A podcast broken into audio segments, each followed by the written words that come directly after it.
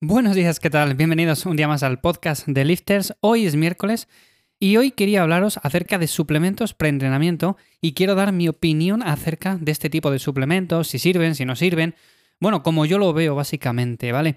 Yo nunca he utilizado un suplemento preentrenamiento. ¿Por qué? Porque básicamente no me hace falta. ¿Pero por qué no me hace falta? Bueno, entre otras cosas porque hago una actividad que me gusta hacer, o sea, entreno porque me gusta. Normalmente se suele utilizar este tipo de suplementos para mejorar el rendimiento, para hacer que tengamos un poco más de punch, para ir con más ganas a entrenar. Y si hacemos una actividad que nos gusta, en principio, bajo mi punto de vista, y eso lo quiero dejar claro, es que no hace falta tomar nada, o sea, no hace falta tomar este tipo de suplementos. Al final son combinaciones que si de cafeína, citrulina, eh, creatina, que al final poco va a hacer en ese sentido. Entonces, lo vas a tomar, posiblemente el efecto placebo sea bastante, o sea, quiero decir que tomando este tipo de suplementos vamos a notar como que tenemos muchas más ganas por entrenar, como que lo hacemos con mucha más intensidad, como que vamos a conseguir muchos más resultados. Y la verdad es que no vamos a conseguir nada de eso, o sea, quiero decir, si tenemos la motivación suficiente para ir a entrenar, vamos a entrenar con ganas, y si tenemos las ganas suficientes, vamos a entrenar con intensidad. Pero bueno, pueden venir bien para ciertos casos puntuales. ¿Para qué suelen servir? Bueno, pues para entrenamientos que quizás estamos un poco más cansados de lo normal. Ciertos días que, por ejemplo, hemos descansado un poco peor, que estamos un poco más estresados por, yo que sé, por cosas del trabajo, por exámenes, por la vida en general. Ya sabéis que la vida es muy estresante en ocasiones. Bueno, pues estamos muy estresados. En ciertos momentos puntuales podemos utilizarlos. Bajo mi punto de vista es mejor utilizar estrategias que mejoren el descanso y que no tengamos que recurrir a este tipo de cosas, porque al fin y al cabo, como voy a decir ahora más adelante, tampoco es que hagan magia, o sea, es que tampoco tienen mucha cosa. Y luego, entonces, como digo, ¿para qué sirven? Imaginémonos que tenemos un entrenamiento de fuerza en el cual nos sentimos un poco más cansados de lo habitual. Bueno, pues si lo tenemos ahí a mano, podemos echar mano de eso y posiblemente nos dé un poco un toque extra, un punch adicional para entrenar con un poco más de ganas. Pero bueno, no va a ser más de eso. O sea, luego, en cuanto a algo que es importante y que me parece interesante recalcar, es si estás motivado a la hora de entrenar. Si te gusta la actividad que estás haciendo, normalmente se supone que vamos a entrenar motivados. Si no te gusta, evidentemente, lo suyo es cambiarla y hacer algo que te guste. Y me da igual sea la actividad que sea. O sea, si tu objetivo es ganar masa muscular, pero no te apetece la idea de ir a un gimnasio porque te gusta más hacer deporte al aire libre, aunque sea en casa o de otra forma, bueno, pues seguro que hay alternativas. Hay muchas opciones que podemos utilizar. Y luego, otra pregunta interesante es si obtienes resultados. O sea, si día tras día que vas al gimnasio, si cada semana, si cada mes, si cada año vas obteniendo resultados, eso al final también te motiva y en parte, muchas veces se utilizan este tipo de suplementos para conseguir, entre comillas, más resultados, cosa que no suele darse.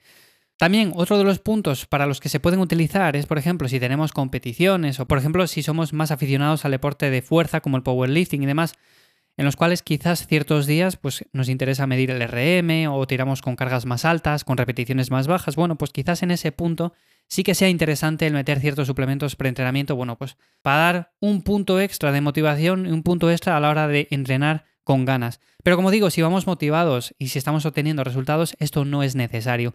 Y yo, como digo, yo nunca he utilizado ningún tipo de suplemento preentrenamiento, principalmente porque nunca me ha hecho falta, y lo único que he utilizado es algo que estos suplementos suelen incluir y que suele ser su ingrediente mayoritario.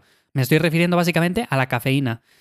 Un café normal y corriente, un café solo, un café más o menos cargado, me da igual. Al final con eso va a ser más que suficiente para hacer un entrenamiento bueno. Que tampoco es que sea necesario, porque yo me puedo tirar meses sin tomar un café, pero de vez en cuando me apetece un café, le tomo, y es cierto que para esos días que quizás te levantas un poco más cansado o que todavía no estás muy despejado, te toca entrenar a primera hora y demás, pues puede venir bien. Pero como digo, tampoco es que haga magia, ¿vale? Como la creatina o como cualquier otro suplemento. Y esto hablando de suplementos que funcionan, o sea, que sabemos que funcionan. Si ya pasamos a otro tipo de suplementos, bueno, pues ya para qué vamos a hablar.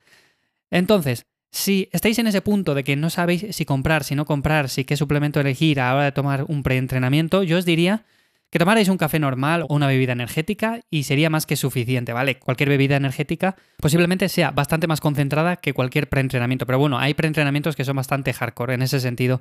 También, por ejemplo, podemos mezclarlo con extracto de té verde o con cualquier otra cosa. Me refiero, hay un montón de posibilidades, no tiene por qué ser un café solo sin más. Y en ese sentido, como digo, tampoco es necesario ni tomar café, ni té verde, ni cualquier preentrenamiento, ¿vale? Simplemente es si os apetece un día puntual, porque tenéis que entrenar pronto, porque os sentís un poco eh, con menos fuerzas que un día normal y ya está.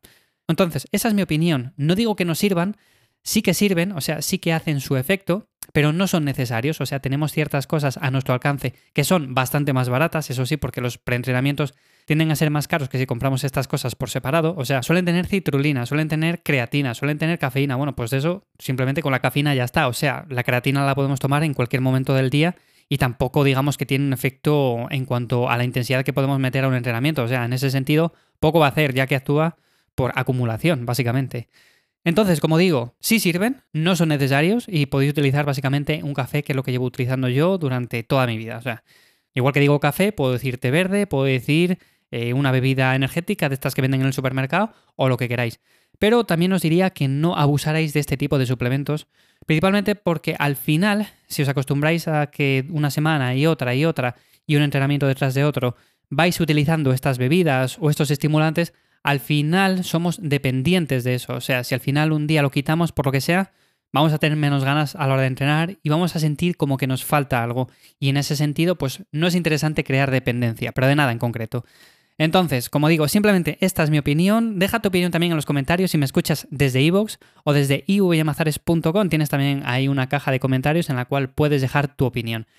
Sin más, gracias por estar ahí un día más. Muchísimas gracias por vuestras valoraciones de 5 estrellas en Apple Podcast también. Y nos escuchamos mañana jueves en un nuevo episodio de Lifters. Que paséis buen día. Chao.